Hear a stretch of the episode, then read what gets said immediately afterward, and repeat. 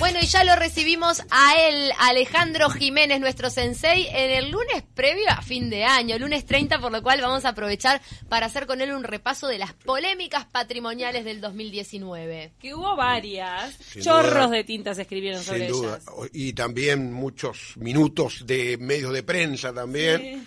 Eh, pasamos raya, estamos a 30, o sea, raya y pasamos hablando de algunos ejemplos específicamente, ¿no? que tuvieron mucha prensa, muy sonados, ¿no? Eh, y que en gran muchos vamos a hablar de tres de los cuales dos siguen siendo todavía ¿no? objeto de incertidumbre con respecto a lo que va a pasar con eso, ¿no? O sea, danos un titular, ¿cuáles fueron esas polémicas más sonadas? El, el Gurbich, el Museo Gurbich, que vamos a hablar ahora de, un poco qué es, cuál fue la solución a esa situación patrimonial que se dio de una colección y de un edificio que contiene esa colección. El otro es el edificio de la estación central de AFE, también muy polémico. Eh, irresoluto ese. Irresoluto, ha avanzado un poquito, nada más. Y el último es el tema del dique Maguá, también famoso, que eh, en todos los casos, sobre todo mm, eh, AFE y Dique Magua, ha habido movilización popular y está bueno que eso pase. O sea, que la gente se, como se dice ahora, se empodere o que la gente se apropie de ese patrimonio y que también se reúna y quiera generar una eh, solución o proponer una solución. En como... general esas reuniones surgen a partir de una oposición, ¿no? Claro. Por ejemplo, en el dique Magua, la oposición a que se vendiera y que fuera privada toda la parte de, la rambla del centro. Sin duda. Vamos a ir en orden porque pretendemos que estos temas también disparen eh, eh, a su vez otros que es, por ejemplo, cuál debe ser el papel con respecto al patrimonio que tenga el Estado. ¿no? También algo muy polémico, o sea, ¿por qué se pide muchas veces que el Estado participe, que el Estado intervenga en el salvataje de cualquier inmueble. En las redes uno ve, se va a demoler tal edificio. Y a veces ese edificio en el centro o en Ciudad Vieja, no, no todo lo que está en centro de Ciudad Vieja tiene valor patrimonial. Hay cosas que no. Y está también el tema del patrimonio inmaterial, que es otro tema que parece que el Uruguay eh, ha sido tradicionalmente un, coto de patrimonio eh, edificado, pero también hoy tenemos dos patrimonios inmateriales de la humanidad que tienen que ver con el Uruguay, que es el tango y el candombe, y allí también ha habido polémica con respecto a la salvaguarda de ese patrimonio que pide la UNESCO además de Colonia y Fray Bento, que son los, patrimonios materiales. Y te incorporo otro tema, porque también está se habló mucho de lo que es patrimonio emocional, por ejemplo, con lo que pasó con el Hotel San Rafael. Sin duda, ese es otro tema también, que lo gracias Cecilia por recordarlo, que también... 2019. Claro, otro 2019, pero además el del San Rafael fue eh, tan, yo diría eh, accidentado, porque primero se dijo que se recuperaba el edificio, después se, eh, se salió con una intervención muy dudosa y al final terminaron demoliéndolo. Y por más que quieran hacer algo que sea igual, porque ah, vamos a hacer uno igual, no, no es lo mismo, ¿no? Entre otras cosas porque los edificios son la memoria de lo que pasó allí, ¿no? O sea, cuando venían las estrellas de cine a los festivales de cine, en Punta del Este venían al viejo, no va, no a ese que va, va, a estar, aunque sea igual. Digo, entonces ahí está también. Cantinflas vino, ¿te acordás que claro, una venían, yo que sé, Jules Briner y, mm. y yo que sé, Lollobrigida. Vino el Che Guevara también. El Che Guevara también. Fuera de las estrellas de cine. Claro, o sea que evidentemente eh, eh, eh, también los edificios tienen que ver con lo edilicio, pero también tiene que ver con la memoria que contienen. En el caso del Gurbich, que es el primero que también hablamos y que me acuerdo que nos peleamos aquella vez, ¿no? Con ustedes. Siempre me peleo Yo con me peleo por el patrimonio, porque la gente se acuerda del patrimonio cuando el edificio eh, está hecho Exactamente, pedazos, tú lo has dicho. nadie tiene la plata para ponerlo y ahí cuando dicen lo van a demoler, hoy no, el edificio tal, pero se estaba cayendo a pedazos. Claro, pero incluso no, a veces pasa, hay temas inmobiliarios, caso de Asimacos allá en, en Italia y Mataojo, ese edificio un día de enero 2014, un sábado de, enero, empezaron a, demoler y ahí salieron las redes explotando con un edificio que yo por lo menos que vivo cerca y paso por ahí bastante seguido, veía que estaba abandonado hacía tiempo. O sea, hoy uno aprendió a raíz de los Asimacos y de otras situaciones mm. que la gente de repente le tiene aprecio a algo y no lo había expresado. Claro, no, claro. y eso no se había materializado. Esté en peligro, ese patrimonio en peligro. Que no se había materializado en una declaración de interés, en hagamos algo ahí con está, pero no, ahí va. Pero el tema es que no todo, por eso hay grado de patrimonio, de protección. porque no todo tiene el mismo, la misma importancia patrimonial. Bueno, en el caso del Gurbi fue bastante polémico la venta de la colección de el museo, el museo tenía tuvo su origen en el año 2005. Es un museo eh, privado. Privado era. era que e incluso no tienen muy claro todavía cómo va a ser ahora la figura. ¿no? Es un, claro, porque se hizo la operación, pasó al Estado, pero hay que ver... que se utilizaron dineros públicos. Claro, pero que va a pasar... Pero yo en este caso, y me, yo me acuerdo que me peleé con ustedes, y lo digo así públicamente, porque eh, yo por lo menos que conozco el tema, porque fui coordinador de museos del MEC de 2005 a 2010, bueno, está. Eh, el tema este era que es una fundación que preside Martín Gurbich, que no vive en Uruguay tampoco, o sea, ni siquiera está acá, y que eh, el, museo estaba en peligro y estaba en peligro que la colección terminara fuera del país, ¿no? Yo creo que ahí hubo un salvataje, yo creo que el Estado ahí hizo un salvataje, el edificio es un muy lindo edificio que se restauró para, se le agregó un piso más, bueno, o sea, era una lástima que todo eso se perdiera, ¿no? Porque eh, eh, la fundación dijera... yo no, me puedo podemos, hacer, no ellos no podían con las cuentas. Claro, no podían con las cuentas. un edificio nuevo en el que habían invertido yo me acuerdo préstamos, por ejemplo, a un banco privado para lo que era la reforma, a, un banco público con respecto al tema de la compra del, inmueble. O sea, ahí es claro, bueno, se tejieron varias hipótesis, pero en definitiva yo creo que ahí... También se, debatió eh, cuál era la importancia de esa colección que no tenía las obras principales. Lo que sí digo es claro de que este, el, el, salvataje tenía que ser posible, o sea, en este caso porque había serio riesgo de que ese eh, acervo, yo me acuerdo cuando yo fui coordinador de museos, se decía que el Museo Gurwitz era prácticamente considerado un museo más del Estado. ¿No? Como por ejemplo también el Torre García. El Torre García también tuvo muchos años de luz del Estado. Todavía es de gestión privada. Todavía, y, pero ahora tiene menos salud. En una época tenía incluso hasta funcionarios contratados. O sea, yo creo que está bien que el Estado intervenga en determinados patrimonios que se convierten en emblemáticos, el caso de Torres o el caso de El Gurvich, son maestros, o sea, pero también son museos que uno puede mostrar cuando viene un, turista, porque a veces o viene un, alguien, un familiar. Claro, una de las críticas principales que se le hacía también al tema de, la adquisición por parte del MEC de este museo de es que los que los museos que ya tiene el Ministerio de Cultura, algunos están en mal estado o mal administrados en el sentido de, por ejemplo, los horarios de apertura. y que se podía, en este caso, fusionar con el Torres García también como otra opción. Y quizás eso se pueda dar también. Lo Pero se encaminó y se concretó. Se concretó, ahora hay que ver cómo es la figura, porque hay una fundación, hay que ver, cobra entrada, o posiblemente no la pueda cobrar más porque los museos eh, estatales no están habilitados para cobrar entrada. ¿Qué va a pasar con la fundación? ¿Va a existir o no va a existir? Son todos aspectos a ser considerados por la próxima administración, o sea, temas que va a heredar esta administración del MEC que va a estar al frente Pablo Silveira como ministro y Ana Ribeiro como subsecretaria. O sea, son temas que tienen que ver incluso ni que hablar, ellos van a tener esos temas y los temas como por ejemplo qué va a pasar con el, con el área de patrimonio de, si quieren hablamos al final. El otro caso también, ¿no? Eh, otro de los casos importantes, es el caso de eh, el dique Magua, ¿no? Y ahí sí dio lugar a una gran movilización, porque el dique Magua es un lugar que en gran parte está abandonado, ¿no? Eh, el dique Magua y este todo lo que está al lado, ¿no?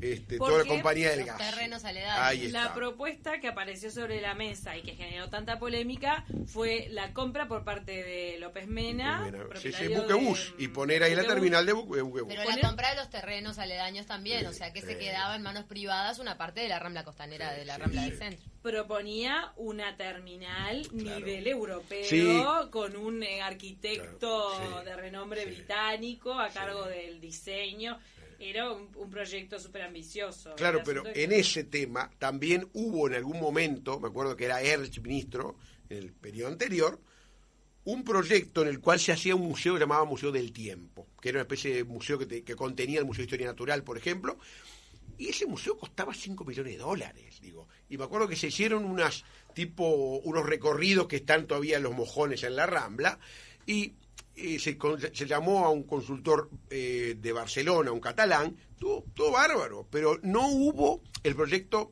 incluso era un proyecto, un, viejo centro cultural que quería ser Petrobras, ¿no? Allí, porque ahí estaba la compañía del gas.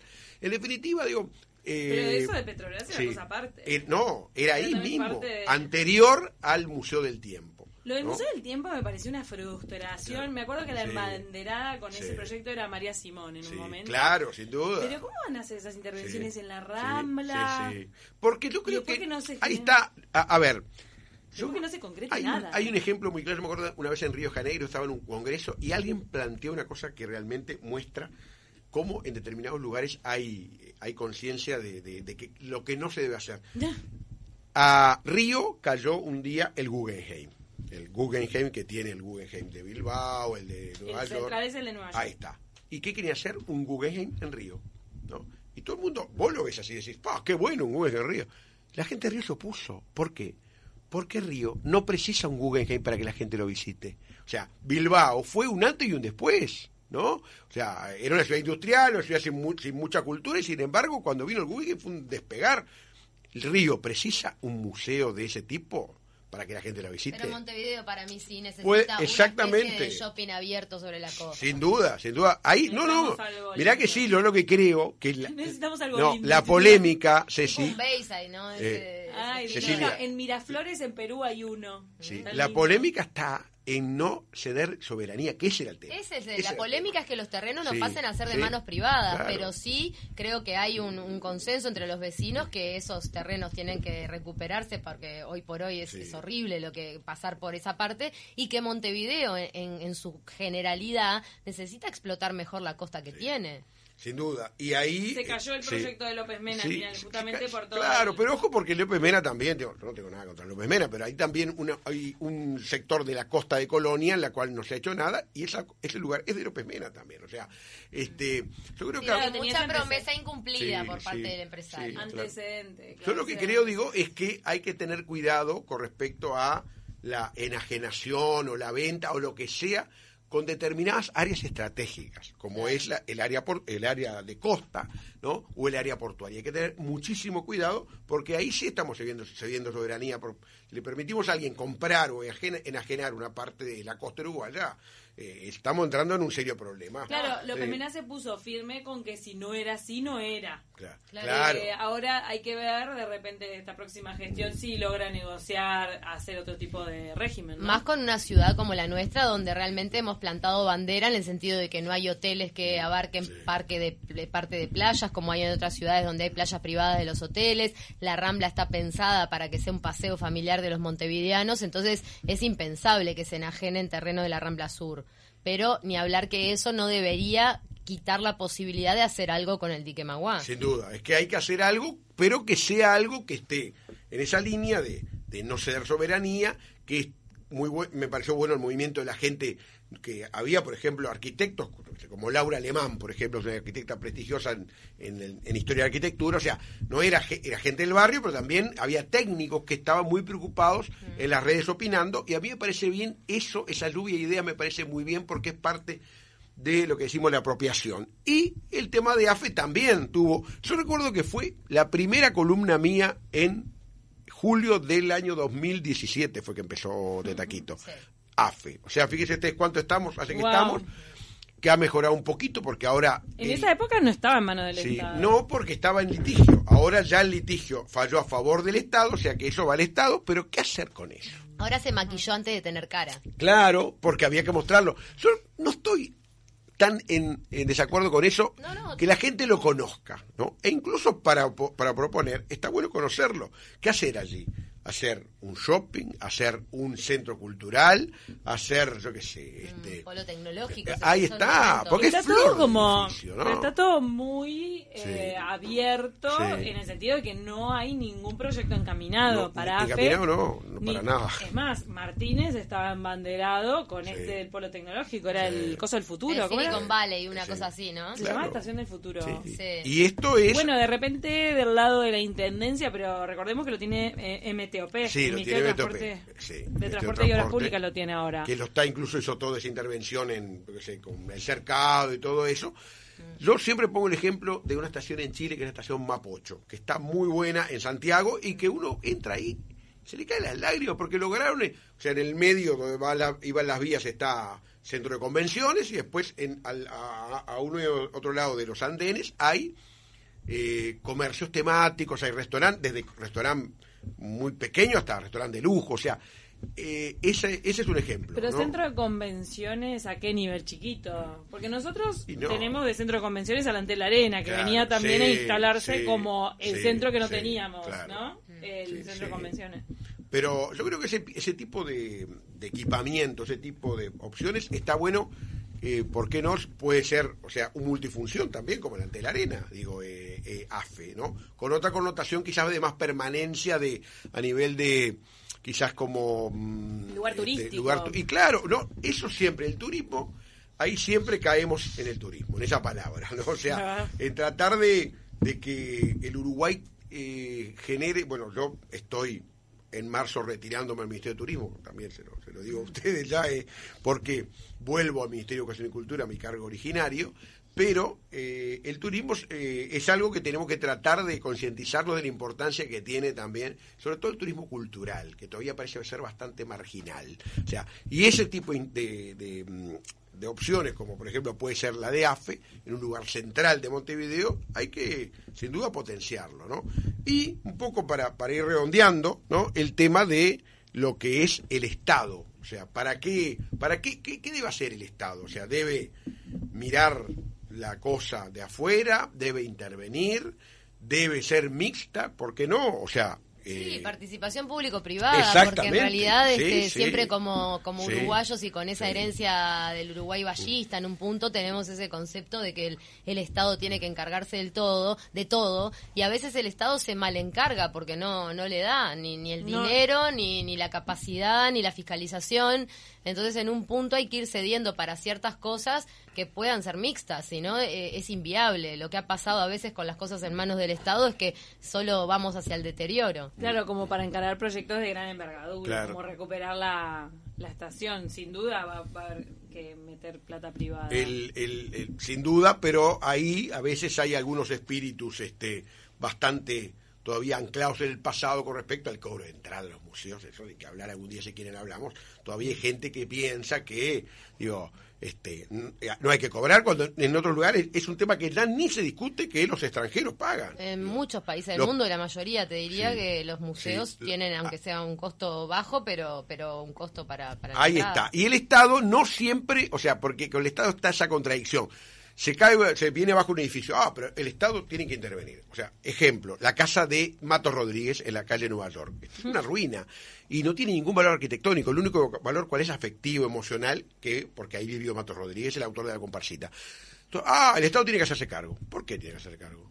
No digo, eh, no siempre puede el Estado hacerse cargo, porque después cuando se pone mucha guita capaz que la, misma pero claro pero la misma persona quién lo valora. Y la misma persona capaz que dice ah mira lo que gastan en esto digo o sea o sea se le pide al estado que se haga cargo pero para hacerse cargo tiene que tener presupuesto digo es mm. claro. No y también de que hay voces de hacete cargo y hay las otras voces diciendo esto no vale la pena sí, claro sí sí hay que ver, entonces, todas cosas para que escuche el próximo gobierno, ¿te parece? Sin duda, y en patrimonio está la ley de patrimonio que hay que ver, que pase para que termine una vez por todas por esa comisión de patrimonio, que es honoraria.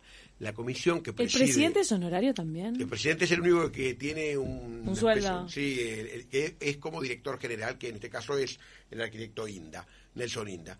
Eh, Eso también hace que las cosas mal funcionen, porque obviamente que los puestos honorarios hacen que la, eficiencia no sea y, el compromiso no pueda ser un 100% del tiempo de las personas. Un gran activista, a veces los activistas eh, a favor de la defensa del patrimonio vienen de la academia, y por ejemplo en la Facultad de Arquitectura, bueno, está Laura Alemán, que vos la mencionaste, y también William Rey, un gran embanderado pero lo que decías al principio de la columna de que somos muy defensores del patrimonio edilicio en general mm. y de repente nos olvidamos que, por ejemplo, por, por, citar un ejemplo, todo el archivo de Alfredo Citarrosa está metido en, en, habitaciones cerradas, en cajas y nadie se hace cargo de tener un lugar de exposición de uno de nuestros máximos exponentes de la canción.